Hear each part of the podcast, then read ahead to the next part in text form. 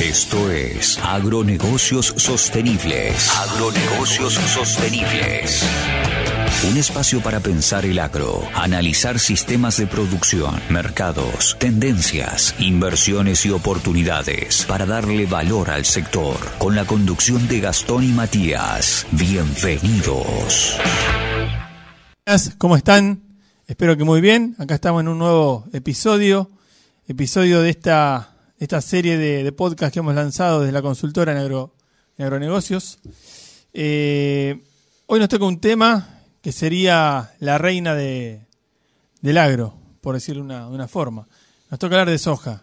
Vamos a pensar un poquito en margen bruto, eh, cuál es la proyección y, empezar a hacer un poco de números antes de que inicie la, la siembra. Ya estamos eh, en ese momento, estamos próximos. Y bueno, no queríamos dejar de lado estos, estos números, estos guarismos, como para empezar a, a proyectar eh, hacia futuro. Hola, ¿cómo están? Acá Matías los saluda. Acá como Gastón nos decía, hoy nos toca hablar de, la reina, la, casi la protagonista del sector agropecuario en los últimos tiempos. Un cultivo generador de divisas por excelencia, que siempre entra en controversia en las cuestiones políticas y, decisiones gubernamentales. Eh, así que vamos a hablar del cultivo de soja. Bueno, ¿cómo, ¿cómo se presenta? Este año la superficie sembrada o a sembrar está, muy similar al año pasado. Eso quiere decir que hay una expectativa muy similar. El año pasado se sembraron 16,2 millones de hectáreas y este año una proyección de 16,9. Al revés, perdón. El año pasado se sembraron 16,9 y este año 16,2. Un poquito menos. Y el, año, el rendimiento promedio por hectárea el año pasado fue de 27,7 quintales por hectárea, unas 45 millones de toneladas. A priori estamos arrancando un año similar en lo que es superficie un poquitito menos de superficie. Que se lo ha ganado seguramente el maíz. Así es, y a través de, los precios y, el rendimiento económico. Bueno, yo lo que quería proponerles también es darle un, panorama respecto a, lo histórico. Hoy por hoy tenemos una cuestión que se ha dado vuelta respecto a, años anteriores, que es el tema de relación insumo-producto. Eh, tanto para glifo para, como para super simple, que son dos productos muy usados en lo que es soja, eh, ha subido la relación insumo-producto, en el caso de Glifo un 55% y en el caso de Super Simple un 9% por encima de la media histórica. Esto quiere decir que debemos invertir más quintales de soja para usar la misma cantidad de, de insumos que el año pasado.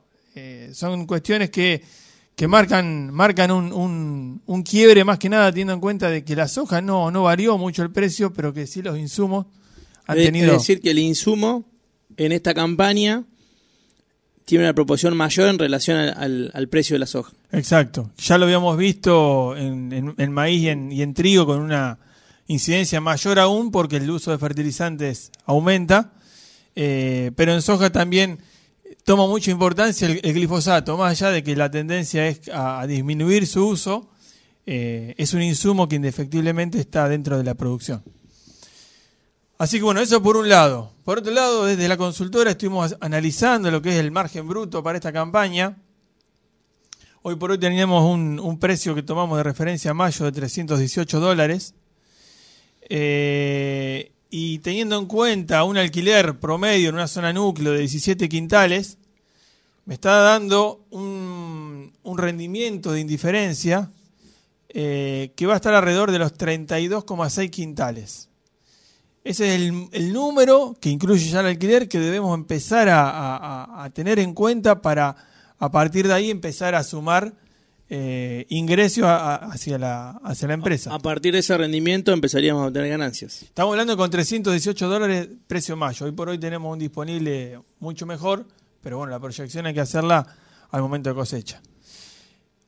Vamos a, meternos un poquito más de lleno en lo que sería un margen, un resultado con un rendimiento esperado de 40 quintales. O sea, tenemos ese 32 quintales de, indiferencia y apuntamos a ese 40, que nos daría eh, una rentabilidad operativa de un 27%. Un 27% que no deja de ser para nada aceptable. Eh, la gran diferencia que tenemos acá, que ya lo veníamos planteando, que el 27% de resultado económico, cuando esto lo llevamos a lo que es retorno sobre la inversión, se transforma en un 85%. Eh, en este caso dejamos de lado el alquiler, si lo pagaríamos a cosecha, lo que es la parte de la cosechadora, el servicio, y la parte de comercialización. O sea, el retorno sobre la inversión en, en el rendimiento de 40 quintales, si destinamos estos pagos hacia cosecha, sería del 85%. Las dos cuestiones que acá Gastón nos plantea son dos puntos de vista distintos en un mismo, en un mismo margen bruto. Es decir, el rendimiento sobre inversión, el retorno sobre inversión es una, una, mirada financiera sobre el negocio, es decir, inversión sobre realmente puesto en nuestro bolsillo versus la rentabilidad obtenida y, la, y el resultado operativo es económico, es ingresos menos gastos. Tal cual. Es más lineal. Que no deja de ser interesante porque es un cultivo de, en una campaña. En seis meses tendríamos una rentabilidad del 27%. Es así. Eh, por otro lado, yo lo que quería también es tener en cuenta que este número, si nosotros logramos conseguir una buena tasa de financiación para los insumos, ya sea eh, agroquímicos o, fertilizantes, este retorno sobre la inversión del 85% podría verse notoriamente mejorado. Eh, porque son dos cuestiones que están dentro del, perfil de pago en el durante, pero tranquilamente a una buena tasa, si logramos una buena tasa, lo podríamos trasladar hacia, hacia cosecha. Esto mirando la mirando las proyecciones de evaluación que hay, evaluando el financiamiento en pesos, puede darnos que mejorar, como, como estamos planteando, mejorar esa rentabilidad, que ya de por sí es un número muy interesante, pero se puede mejorar un poco más. Ya lo veníamos hablando en otros episodios de, ver esa tasa en relación a la inflación y tomar la tasa real de, toma de ese crédito. Y acá se nos presenta otra, otra alternativa eh, que también hace más interesante. Nosotros si logramos esa operatividad financiera, es decir, poder trasladar eh, todos los gastos o los pagos a, momento de cosecha. Logramos obtener una tasa de financiación en pesos relativamente igual o por debajo de la inflación proyectada y al mismo tiempo la liquidez la utilizamos nosotros financieramente para ponerla a tasa, estamos eh, pasando el 85% pero tranquilamente la inversión. ¿Esto por qué lo traemos nosotros sobre la mesa? Porque un simple margen bruto, simple margen bruto para el que está acostumbrado a hacerlo todas las campañas, es un simple margen bruto con una mirada mucho más integral, más panorámica del asunto, eh, se transforma en un negocio tan simple de producción, lo transforma en un negocio, un negocio económico financiero integral que muestra unos resultados mucho más interesantes.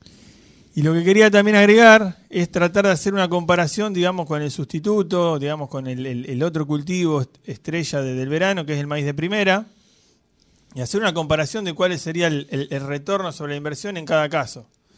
Eh, nosotros habíamos planteado el, número de, maíz y nos daba que este, este retorno sobre la inversión era de alrededor del 50%, o sea, es el 85% versus el 50%.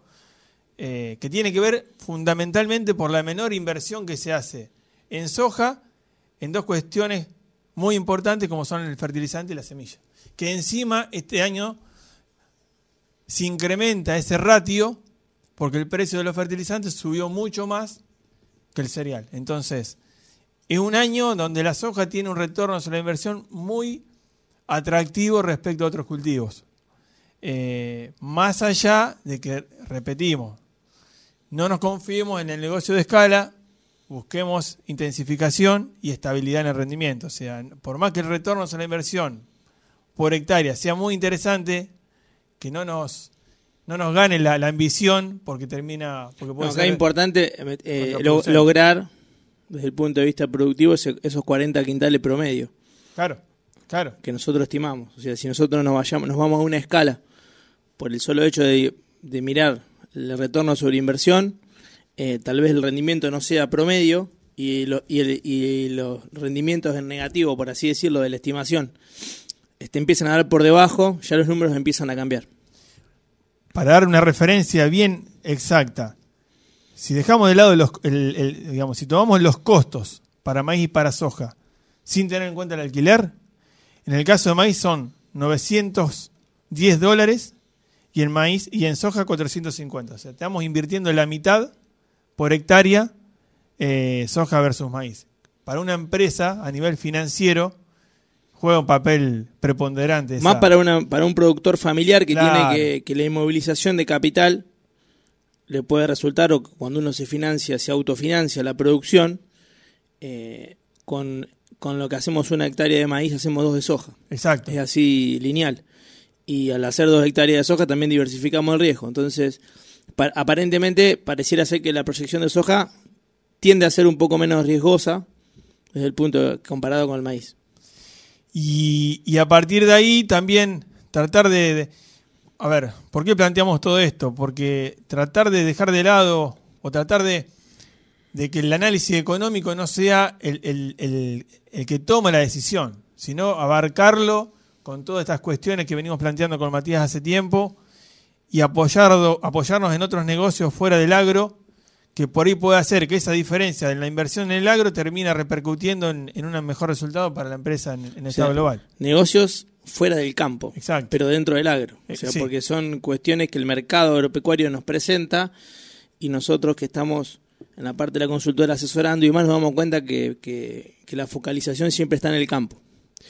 Y pasa por lado y el negocio queda para otros. Y muchas veces eh, el que realmente produce, el que realmente invierte, eh, ve el negocio corto, digamos. Es que, a ver, al estar tan enfocado en, mejorar ese quintal de, rendimiento, por ahí pierde, pierde el, no tiene el tiempo de ver este tipo de cuestiones que pueden hacer la diferencia futuro. Así que bueno, desde la consultora los invitamos a que se sigan sumando por Instagram, nos escriban al mail holagronegocios.gmail, eh, en YouTube, en TikTok, eh, y esperemos que les haya gustado y que tenga una muy buena siembra y posterior cosecha. Así es. Muchas gracias. Esto fue Agronegocios Sostenibles. Sumate a este espacio a través de nuestras redes. Nos vemos en una próxima emisión.